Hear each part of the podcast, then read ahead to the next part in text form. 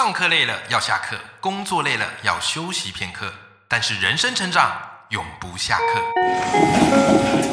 嗨，欢迎来到 Life 不下课，我是欧阳立中，每天陪你学习练功，一起玩出你我的理想生活。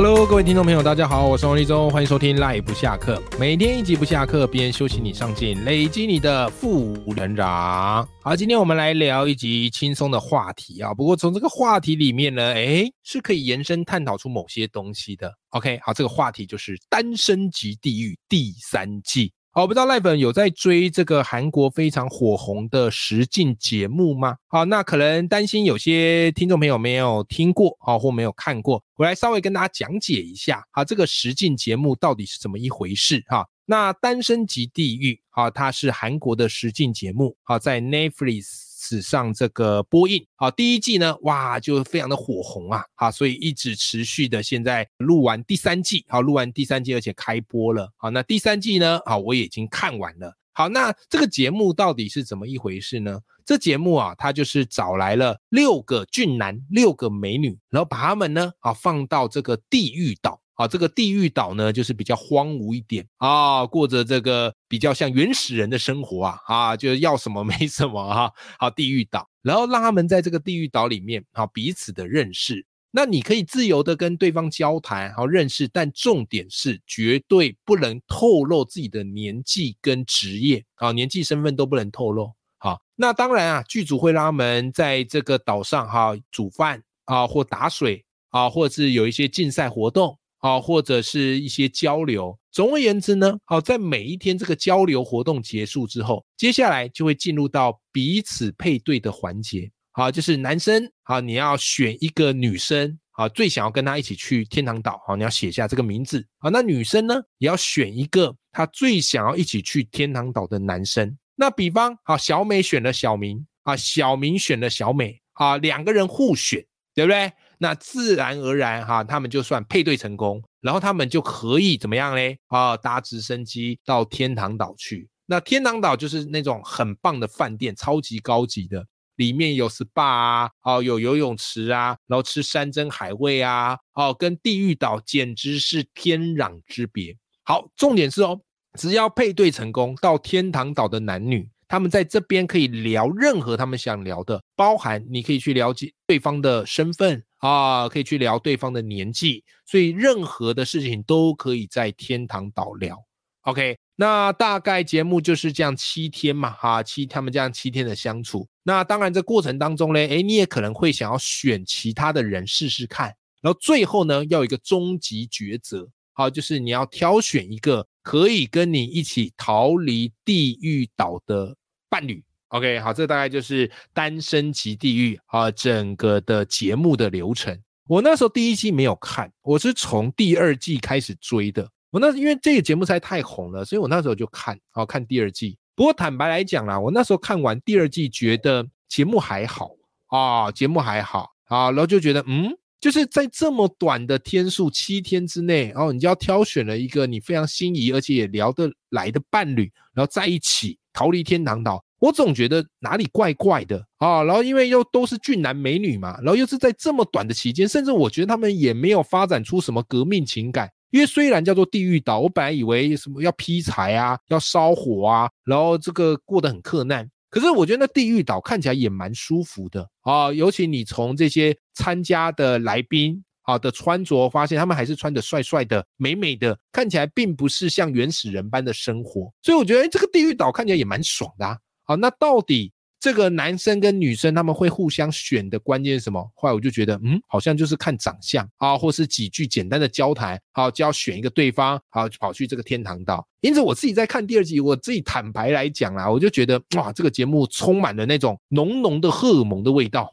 你知道吗？哦，就是我觉得他没有一个男生女生互相吸引的标准或是基准是什么，好像就是看长相，然后聊没两句就要选了。是吧？可能是我比较老派啦，我可能是比较老派，因为我觉得男女相处之间，哎，应该去需要一些时间，或是需要一些事情经历历练的嘛，对不对？那这个节目当然它的节奏带比较快，好，就每天都要不断的做选择喽。七天之后就要选一个你非常喜欢啊的人一起脱离地狱岛。所以坦白来讲，我那时候看第二季我没有太大的感觉，直到第三季，然后第三季好出来了，那网络上也流传一些片段，好，比方这第三季有些角色嘞，哎呦，很有个人特色。对不对？好，在网络上最为盛传的就是里面有一个参加的这个人嘛，啊，叫那个夏晴，有没有？啊，他那个勾人的下巴，勾引人的下巴，以及那个笑容，哇塞，实在太迷因了，你知道吗？把下巴压低，然后用眼神往上挑，哇，就会一种很有魅惑的感觉。所以在好奇心之下，我就去看了第三季。然后我看完第三季的感觉是，哎呦。这个编剧是不是换人了？这个编剧是不是换成八点档的编剧？为什么？因为跟第二季呈现的风格完全不一样。第二季比较像是那种有点像那种纯爱巴士的感觉，就是真的是那种很像是小男小女在谈恋爱。哎，可是我看了第三季，我是天啊！这个融入了很多八点档的元素，哎，对不对啊？有非常花心的、很海王的，然后也有非常犀利的啊，甚至有角色到后来黑化哦，痛斥对方的。哇塞，我在看着觉得哇，这个真的是很刺激呀！哦，当然啦，这个实境节目啊，虽然这个都说是实境啦，但我相信一定是有脚本的。对不对？一定是有一些脚本的哦，有脚本的才会让人家觉得比较好看嘛，要不然你自然而然那有什么好看的？OK，好，总而言之呢，这个是《单身级地狱》这个系列。那我第三季是跟我老婆一起追完的，好，那我个人觉得还还蛮好看的。第二季我觉得太淡，好，那第三季呢，虽然我觉得又太多了一点点，但是比较符合我心中想象《单身级地狱》的样貌。好，就是我觉得他有听到我的心声，把地狱岛改的比较像地狱岛，哦，比较克难一点点，哦，像是第二季我都觉得他们住的很爽啊，可是到第三季他们就住一个狭窄的铁皮屋，我说对吗？这个才叫做地狱岛啊，哪有地狱岛过得那么爽？要是我就住地狱岛就好了，谁要去天堂岛？好不好？好，好了，那第三季最为人津津乐道的几个角色，好，来跟大家介绍一下哈。第一，因为大部分这个认知嘛，都是好几个男生可能追一个女生，可是我觉得第三季怎么样？一反常态，变成是三个女生在追一个男生啊，然后这个男生呢又非常的海王啊，又非常的博爱啊，犹豫不决，使得第三季特别充满各式各样的话题性。好，好，现在讲第三季啊，这当然就是最为人津津乐道以及让人恨得牙痒痒的啊，其中一个男性来宾叫李冠希啊，他的职业好像是篮球选手，而且是韩国。国手，韩国的篮球的国手，我觉得他在节目里啦，我相信节目啊，每个去参加来宾都一定剧组会给他一个人设，好，所以我就以他在节目的人设来聊，好不好？他在节目的人设就是海王，非常的博爱啊，见一个爱一个，而且他还会把他不同心仪的女生按照比例来排序，对不对？而且他的个性非常特别，是他非常希望女生对他主动的示爱。他会用这个女生对他主动示爱的程度来评断他对于这个女生的好感度，听起来很不可思议，对不对？但他在剧中就是这样。好了，那在剧中呢，有三个女生在追他，好，三个女生对他有好感。好，第一个啊，就是这个崔慧善，好，她在里面的形象设定是属于阳光开朗，好，阳光开朗，好，而且内在稳定，啊，是非常讨喜一个角色。好，再来第二个哈，喜欢这个李冠希的角色叫尹夏晴，啊，就是我们刚刚前面讲的，他最经典招牌的就是那个下巴啊，以及这个魅惑的眼神，哦，会勾勾男生的心的。那尹夏晴呢，好，他在戏里的这个形象就属于敢爱敢恨，好，所以他跟关系呢，哎，算是一看两个人就彼此看上眼。可是他们第一天呢，好去天堂岛，因为选选了彼此嘛，好去天堂岛。怎么样嘞？哎，就开始吵架啊！所以你可以感受到那个夫妻之间、男女之间吵架才第一天哦，啊，然后嘞，当他发现关系怎么样嘞？哦，同时喜欢好多女生，他也会勇于的去揭开他啊！所以你说这个角色才厉害了，好，引下情，好，敢爱敢恨，而且什么事情都是开诚布公来谈，好，这是里面的他的设定。好啦，第三号女主角叫做曹敏智，呃，她在现实生活好像是主播啊，好像是电视台的主播，好，所以口条很好。好了，另外一个呢，因为她是压轴才出现的角色嘛，好，所以压轴角都一定要特别厉害的。好，她是非常主动积极的，啊，对于喜欢人非常主动积极，所以她对于李冠希非常非常的主动，而且呢，怎么样嘞？她的特色是她的眼睛很会眨。啊，对男生抛媚眼很会渣，所以我说他蛮擅长去撩男生的心的。总而言之啊，第三季的这个看点就是李冠希周游在这个崔慧善、尹夏晴跟曹敏智之间哦，摆荡不定，然后摆荡不定，这个就是最好看的地方啦。好啦。那为什么这集节目啊？就是如果你有看完《第单身级地狱三》哦，你一定完全知道我在说什么。就看完这个节目会觉得好看，但是很多人真的很受不了李冠希，然后很受不了他在剧中的那个人设，或是剧中的言行举止。我自己也是啊，就看完你就觉得啊，这个怎么会有这种人？好想猫他两拳。OK，到底发生什么事了呢？我觉得这蛮值得聊的哈。这个在《单身级地狱》第三季啊，这个李冠希啊，女生喜欢他，他其实是有他的魅力的。就是我觉得他算是来宾里面男性来宾里面最健谈的，然后也很自在，也很敢跟女生开玩笑或是玩，你知道吗？相形之下，你会发现其他来宾哦，就是太谦谦君子了哦，就是太客套了，反而会有一种距离感。可李冠希就很自然，哦，很自然，所以自然而然，我觉得很多女生喜欢他，这个也是理所当然的。可是呢，为什么看到后来你会很受不了他？啊，原因很多啦，网络上大家都分析很多。我觉得最主要两个原因，第一个原因就是他的个性哦，非常希望女生要对他主动表达，要表达他对自己的好感度。OK，然后他会用这个好感度来作为评比，来作为说下一次我要挑谁跟我一起去天堂岛。好，所以在看的时候你会觉得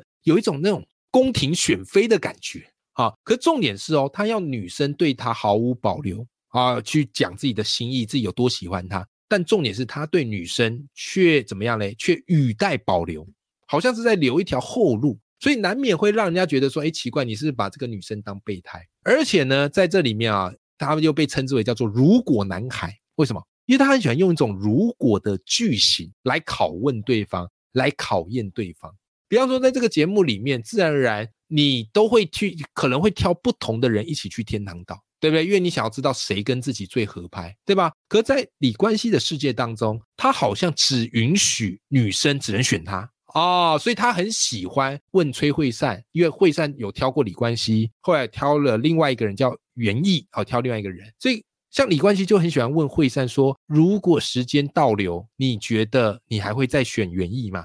我看到这边我就觉得啊，就觉得很想揍他，你知道吗？就觉得你问他这个干什么？你问他这干什么？他游戏规则是这样，他自然而然男生或女生你都可以选不同的人去多进一步了解认识。因为最后还会一个终极选择嘛，你自己不是也跟很多不同的女生到过天堂岛了吗？为什么你可以，别人就不可以，对不对？OK，好，所以他在那个节目里叫“如果男孩”，很喜欢问如果题。OK，好了，再第二个，他在剧中怎么样嘞？还有一个很大的特性，就是他很喜欢叫让女生要照着他的话做。如果呢，女生没有照他做，他会瞬间从很热情变得非常非常的冷漠。好，其中有一个名场面啊，就是怎么样嘞？就是他本来跟敏智两个人说好，因为他对敏智有好感，他跟敏智说，如果等下你要选男生到天堂岛啊，如果关系有可能会被另外一个女生选走嘛，所以敏智他要选另外一个。他说好，如果你要选另外一个，好，你千万不能选那个谁谁谁，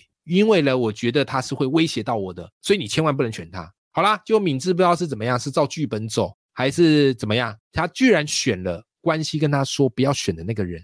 所以关系整个就超级不爽，因此呢，《单身级地狱三》的这个名场面就怎么样嘞？后来关系会散这一对，还有敏智和另外一个，呃，另外一个一时我之前忘了叫什么名字了啊。总而言之，四个人呢在直升机，对不对？然后关系从头到尾就完全不想理敏智，好，然后这个敏智呢还去拉了一下他的这个衣角，结果他就是冷漠的把他甩开。哇，然后这个敏智就因此就哭了嘛，啊，就哭了嘛。好，那旁边的男生看的也是，呃，一时之间不知道该怎么办，就拿衬衫给他擦眼泪，知道吗？就是看完这个你就想说，呃，有必要搞到这样吗？啊，所以你看啊，从他这个人格设定怎么样嘞？就是如果人家没有顺他的意，他就会展现非常冷漠的一面。OK，好，这个大概就是李冠希在这个剧中让人又爱又恨、讨论度非常高的这个原因呐。那当然就不爆雷了，好不爆雷说最后他们彼此选了谁啦？有兴趣的你去找来看。那我今天最主要跟大家聊这一集呢，最主要就是聊了这个单身级地狱好第三季之外，哎，我发现因为我最近读了一本书，读了那个周牧之老师的新作，叫做《亲密恐惧》。我发现，就是李冠希的某些特质，跟周牧之老师在《亲密恐惧》里面聊的概念如出一辙。好，如出一辙。这个呢，如果你有兴趣，你可以去找木之老师的这本书来看。啊，那我之前也访问了木之老师，啊，之后我跟木之老师的访谈节目也会上架。好，到时候你可以试着从亲密恐惧的这个角度。来看一下《单身级地狱三》，我觉得你会看到一些除了让你气到牙痒痒，但是也会让你去推敲这个角色内心到底是怎么一回事，以至于他会有这样的一个言行。这个我想也是追剧好以及读书之间意想不到的乐趣吧。OK，好了，今天这一集呢，就跟大家分享到这边。好，今天这一集聊的比较轻松，好，就是聊聊剧，好，从剧中去看一些人设，好，以及人与人之间的应对进退。好，希望大家喜欢今天的这一集的节目。那么，我们就下次见啦，拜拜。